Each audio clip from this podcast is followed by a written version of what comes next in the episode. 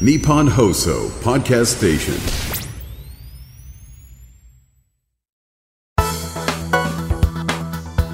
12月28日木曜日。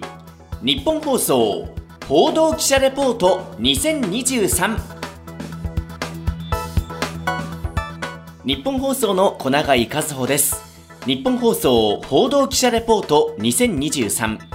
このプログラムは日本放送の報道記者が日々取材し現場の生きた情報をお届けします毎週木曜日の午後に更新しています今回は私小永井が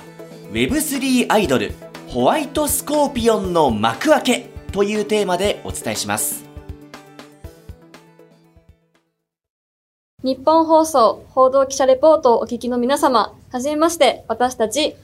ホワイトスコーピオンです。はい、アリーです。12月7日、ついに配信デビューしましたね。ココさん、はい今の心境はいかがですか？ココです。たくさんの方に MV を見ていただいて、X や Instagram などで見たよと報告してくださる方もたくさんいるので、このデビュー曲を胸にこれから頑張っていきたいなという思いでいっぱいです。はい、葵はどうですか？はい、葵です。とやっとアイドルとしてスタート地点に立つことができたので、これから大変なこともたくさんあると思うんですけど、11人全員で切磋琢磨し合いながら乗り越えていきたいです。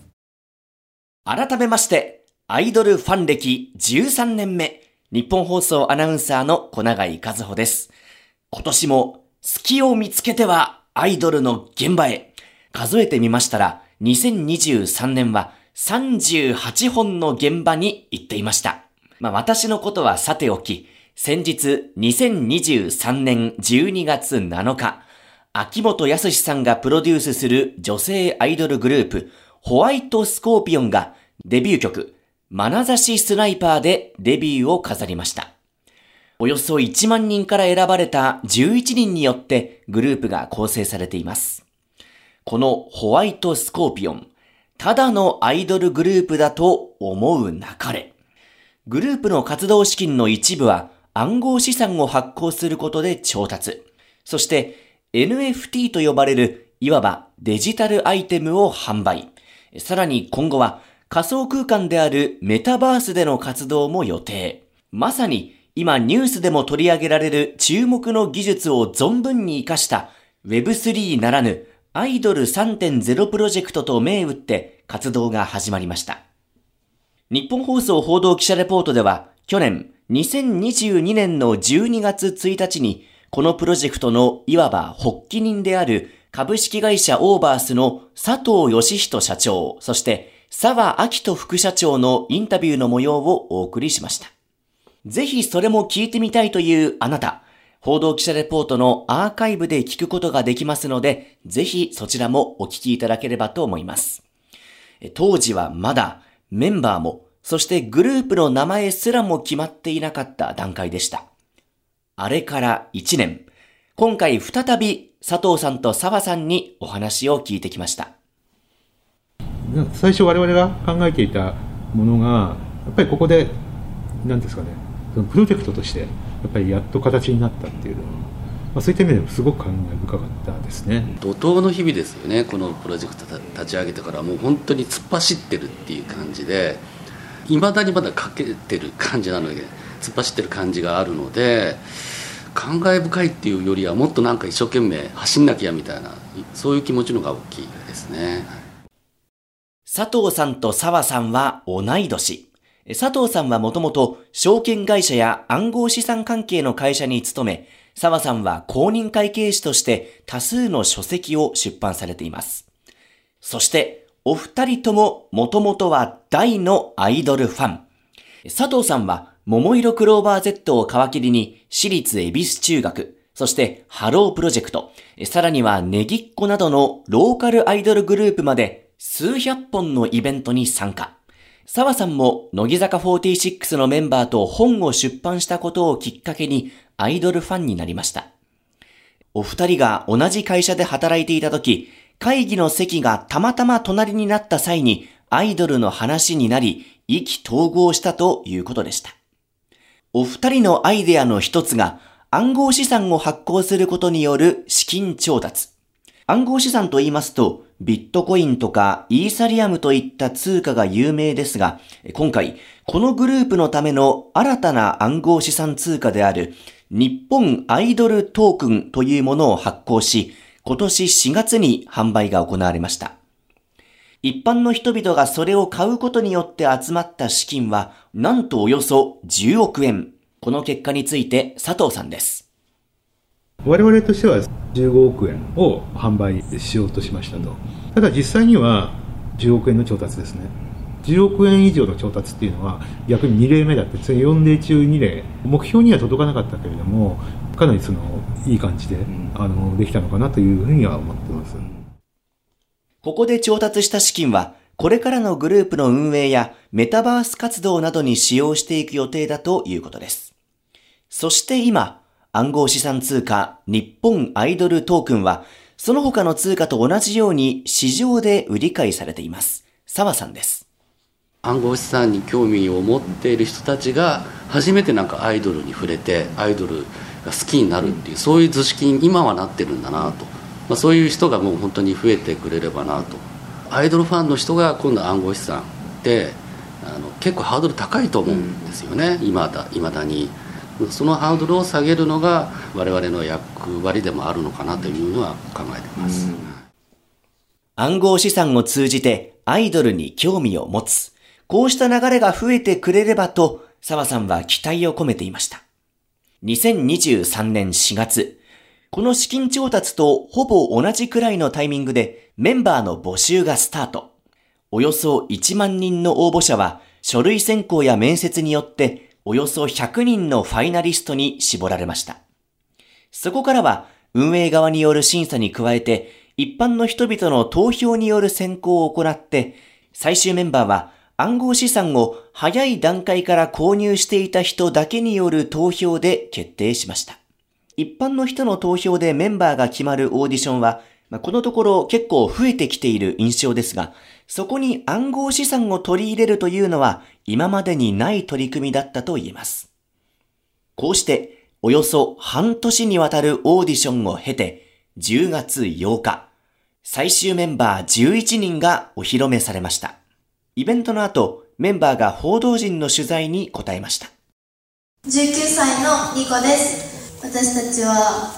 満場一致で世界を目指して駆け抜けていきたいと思っています、えー、20歳のナビです。憧れているアーティストさんはブラックピンクのジェニーさんです。やっぱ世界を駆け抜けていっているアーティストになりたいと思っているのでジェニーさんを選ばせていただきました、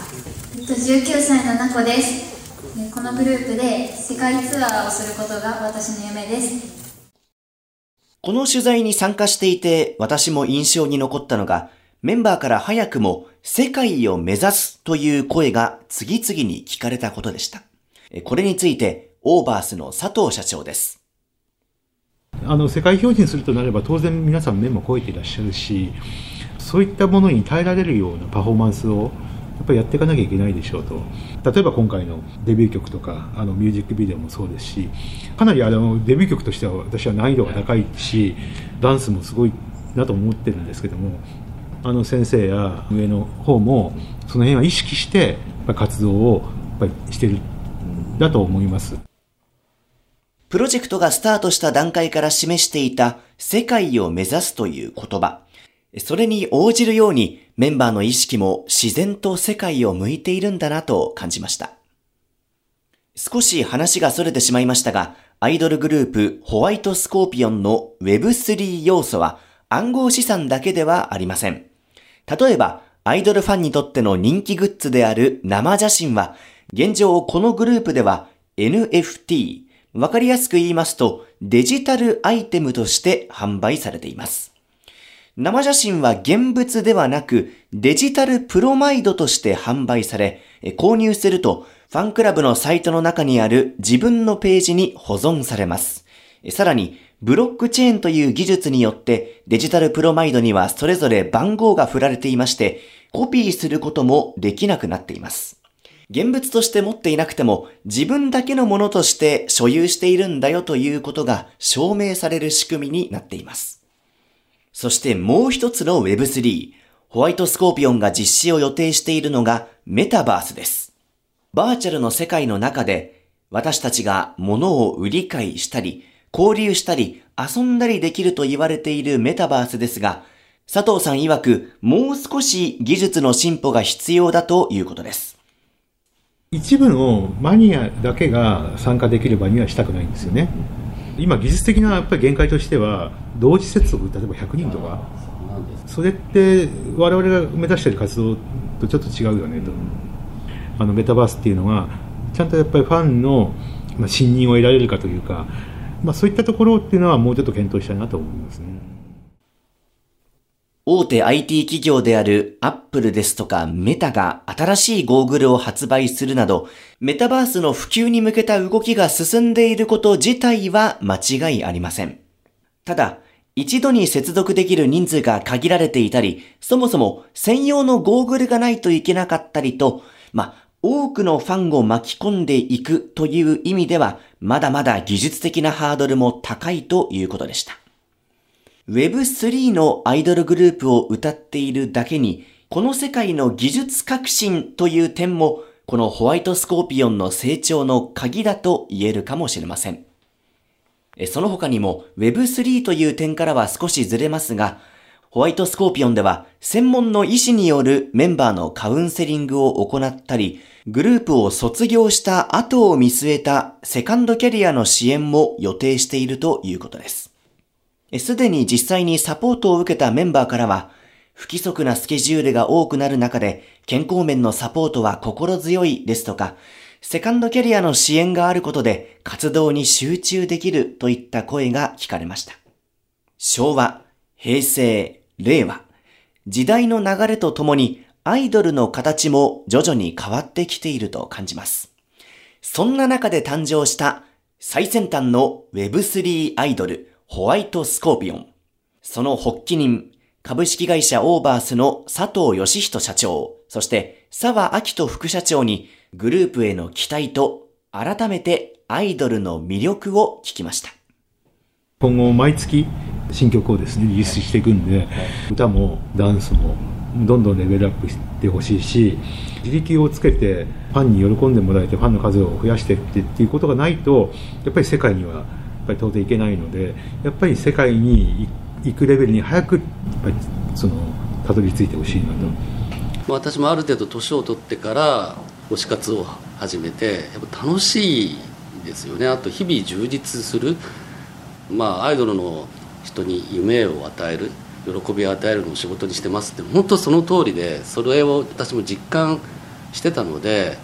まあ、このグループでもたくさん人を幸せにしてほしいなとさらに今回メンバーの皆さんにアンケートで1年後、つまり2024年が終わる頃にどうなっていたいですかと聞きました。時間の関係上、すべてを紹介することはできないのですが、